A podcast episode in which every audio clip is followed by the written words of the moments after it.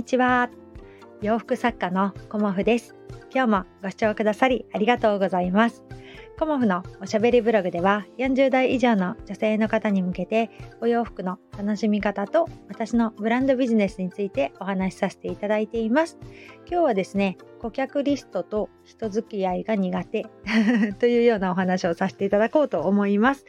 えーと、まずはですね、あの顧客リスト、うん、についてお話ししようと思うんですけど、私はあのお客様からあのオーダーいただいたりする時に必ずあの顧客リストというものをつけていましてあのアナログではありますがあの手書きでお客様のこととかまあ、主にお洋服のことですね。うん、それをあの書いているんですね。で、それをがあることによって、また同じものをコモフさん作ってくださいって言われた時に、あのそれをもとにお客様とあのご相談させていただくっていうことがあのまあ、常なんですけどそういう感じであのお客様の顧客リストっていうものをあの常に持っていましてそれをねすごく大事にしているんですけど、まあ、昨日ねあのお問い合わせいただいたお客様があの、まあ、LINE でやり取りさせていただいて、今までね、オーダーをたくさんいただいていたっていうお客様なんですけど、ここ1年くらい、あの、音沙汰がなくというか、あの、お問い合わせもなかったので、あの、そうなるとわかんないんですけど、LINE の履歴が、あの、消えてしまって、自分がねあのどういうサイズでご注文してたのかすっかり忘れてしまいましたっていうような ご連絡をいただいたんですよね。でその時点で私の方にあの控えがあるのでまあ、それを見てねあのお客様はこういう感じでお作りしてましたので、まあ、以前と同じサイズであればねあのこんな感じですよっていうことをあのお伝えしたんですよね。そしたらお客様がすごくねあの覚えててくださったんですか？みたいな感じですごくね、あの、こう喜んでくださったんですよね。うんだからあの私としてもとても嬉しいしあの全部のお客様のねことをあの記憶として留めておくっていうことはねもう私にはできなくて、まあ、大体のイメージはあの結構私覚えてたりするんですけどお客様がね、あのいついつどんなお洋服を買われてたとかあのどういうお色のお洋服を持っていますねとかっていうことは、まあ、大体は把握させていただいてるんですけどあのコモフ店でお洋服買ってくださったお客様とかあの記録がないんですよね。で記録をつけてる時もあるんですけどそれがね、すべて行き渡ってなかったりもして、あと、委託先で、あの、お買い上げくださった時は、もう情報が一切ないんですよね。私の方に来る。だから、委託先で、あの、お洋服を買ってくださった時は、あの、どういうものをね、買ってくださったかっていうことが、まあ、わからないんですけど、うん、そういうところで、まあ、やり取りをさせていただくんですけど、コモフのオーダーのお客様に関しては、あの、すべて記録として残させていただいてるんですね。だからもう、えっ、ー、と、ファイル何冊になるのかなっていうぐらい、あの、実は私のところにはあって、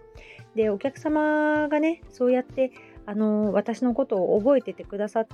たんですねっていうところから、やっぱりこう話がスムーズに進むこともありますし、あのー、小森屋さんはねとか言って、あのー、早い対応が早いから、あのー、すごくいいですっていうお声もその時いただいたんですよね。でたまたま、あのいつもだったら寝ている時間だったんですけど昨日はね、あの経理の処理を夜やってたんですよね。で、アテックデイズさんのライブ配信も あの見ながらということで、あの見ながら経理もやりながらっていうことで、昨日はね、あの起きていたので、お客様のね、ご対応がたまたまできたりもしたんですよね。うんで、通常だと私、あのスマホの音をね、消して眠るので、あの夜にね、あのご連絡いただいても構わないんですけど、ちょっとお返事がね、あの次の日になっちゃうっていう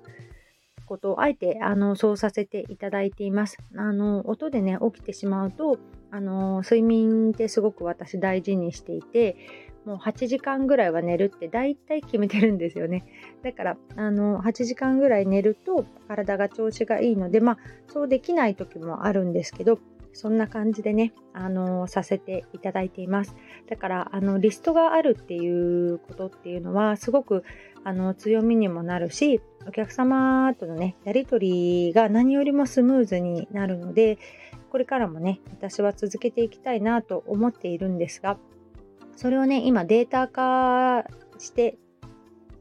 いこうということで、今ね、ちょっとやってたりもします。うん、データ化しておけば実は検索できたりするのでそういうところもねあのどんどん紙ベースから変えていかなきゃいけないなっていうところも感じていて、まあ、そういうところもあの自分なりにねやっていこうかなというふうにも思っています。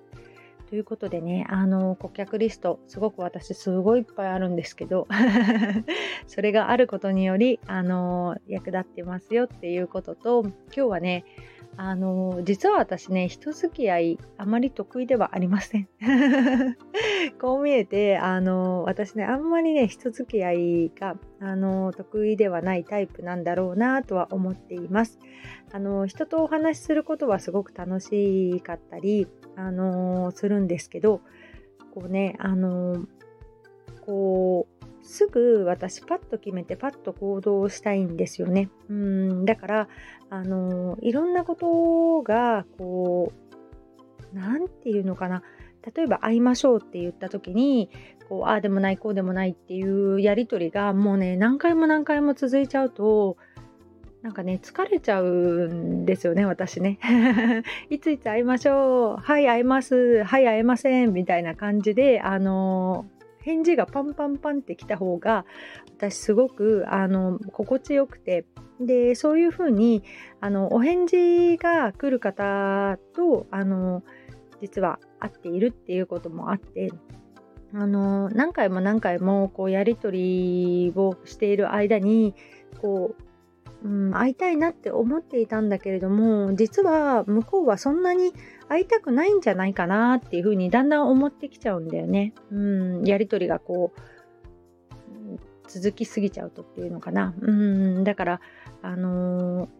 ー、いただいた、あのー、ことについてはすぐお返事するんだけれども、まあ、すぐお返事なくても全然私は待てるんだけれども、そのやり取りの間で、なかなか決まらないっていう時ね、うん、そういう時って私もう何て言うのかな。あのまあいいかなって思っちゃうところがあってそこがねなかなかあの人付き合いがうまくいかないというか苦手なところだなと思いました。うん。ですごくあの会いましょうとかランチ行きましょうって言っていただけるのはすごく嬉しいことですし私もねすぐ会いに行きたいなと思うんだけれどもあのーその日程をあの決めようとしないタイプの方もいらっしゃいますよね。うん、でそれで私もあの私はすごく会いたいんだけれども相手にとってそんなになんかぐいぐい言ったら悪いかなっていう気持ちもあの出てきてしまってあのなかなかねあの行きましょう行きましょうって言って話が決まらないこともなんかうん、なかなかねそれがね、あのー、心の引っかかりになっちゃう時もあるんですよね。うんだから、あのー、パッと言ってあの会いましょうランチ行きましょうねって言った後にじゃあいつにするっていう風に言ってくれたり言える関係の方と 意外と私はねあの会いに行ってるなっていうのもあるしあの忙しくてもあの会いに行こうっていうふうに私はね思っています。なのであの時間をねあえて作ってあの会いに行くっていうね自分のあのスケジュールが忙しくなったとしても会いに行くっていうことをあの心がけてはいるんだけれどもそのねやっぱり波長が合うとか合わないとかっていうことをすごくあるなと思いました。うん。でね会いたいっていう時に私はすぐ行動に移すんだけれどもやっぱり相手あってのことだから相手がねあのじゃあいつにするっていうあのアクションがなければ私はね自分から行かなかったりするんだよね実はねこう見えて。うん。だからなかなかそういうのって相手があの自分がねすごく会いたいと思っていても相手があの自分ですごく会いたいなって思ってくれてないかもしれないなっていうのをなんとなく感じた時は私はねあのスーッと身を引くようにしています。あと何て言うのかな。えっ、ー、と私と会うことを多分優先事項にはできないんだろうなっていう何て言うのかな。その空気を感じた感じやすいんですけど私、うん、だからそういう時はもうね自分からあの行かないっていうように決めてたりもするんですよね、うん、だからこう考えると意外と私人付き合いって苦手なんだろうなっていうのを改めて感じましたね。うんで、誘っていただけるのはすごくありがたいので、誘っていただけたら、あの、私はね、すぐに、あの、会いに行ったりもするんだけれども、その、やりとりですよね。うん、やりとりがもう、すごく、なんていうのかな、こう、